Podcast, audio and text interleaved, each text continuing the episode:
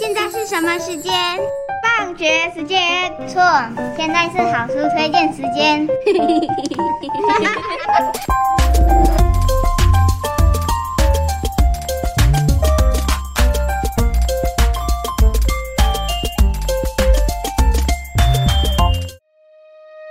Have you ever seen a wild animal and wanted to take it home with you? 小朋友，你们有看过野生动物吗？你会想把它带回家吗？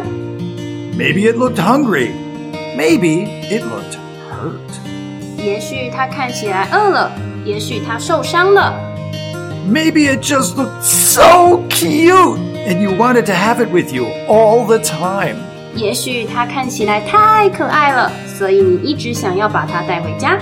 Adopting wild animals isn't a good idea for several reasons. 收养野生动物不是一个好主意，有好几个原因，像是 Number one, keeping wild animals as pets is often illegal and it can result in fines or jail. 随意收养野生动物通常是违法的，也可能会被罚款或是要去坐牢。 Number two, wild animals can carry diseases that are dangerous to humans and can spread them to other animals. 野生动物可能携带对人类有危害的疾病，并将其传播给其他动物。 Number three, natural behavior. Wild animals have instincts and behaviors that are not good for life as a pet.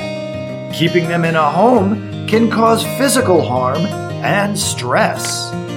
动物的本能行为， 野生动物具有不适合作为宠物的本能和行为，将它们留在家中可能会造成它们受伤或有压力。 Number four, taking wild animals out of their natural habitat can hurt the environment. 将野生动物带离它们的自然栖息地，会破坏生态环境。 Number five, that animal may have a family, and taking it home would cut it off from its family. 那只动物可能有一个家庭，把它带回家会切断它与家庭的联系。 Today's book is The Storm Whale. 今天要介绍的好书是《The Stone Whale》那天来的金鱼。 In The Storm Whale, a young boy named Noah lives on a remote island with his father. 在故事里，一个名叫做诺亚的小男孩和他的父亲住在一个偏远的岛屿上。 He spends his days exploring the island's rugged coastline, but he feels lonely and longs for a companion. 他整天都在探索岛屿上崎岖的海岸线，但他感到孤独，渴望有人陪伴。 One day, after a fierce storm, Noah discovers a baby whale washed up on the shore and decides to take care of it. 有一天，一场猛烈的暴风雨过后，诺亚发现一头小金鱼被冲上岸。诺亚决定要照顾它。 Noah kept the whale because he saw that it needed help. 诺亚收养金鱼，因为他看到小金鱼需要帮助。 Noah also kept the whale because he was all alone on the island, except for his father. 诺亚收养小金鱼还有一个原因，除了他的父亲，诺亚在岛上孤身一人。 What should Noah do? 诺亚该怎么做呢？ What do you think will happen at the end of the story? 你觉得故事最后会发生什么事情呢？本月主题书展是《惊奇的水下世界》。 这个月，文心国小爱放电要带小朋友一起潜入蔚蓝的大海，探索大海的神秘与惊奇。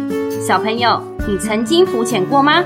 海洋中充满各种惊奇的生命，等着我们去发现。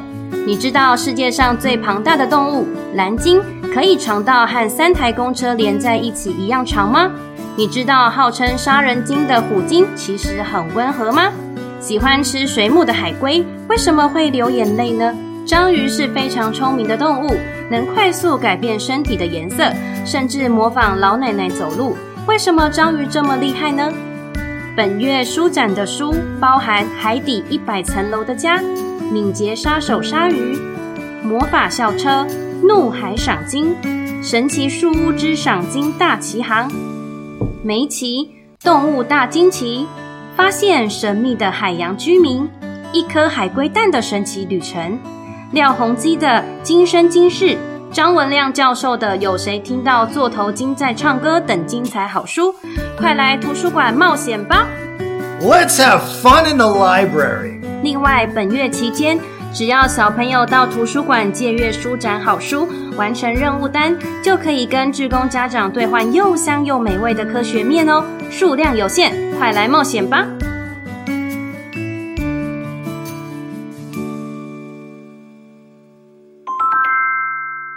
文心书食日，每周推荐你吃一本香喷喷的好书，使你获得营养，头好壮壮。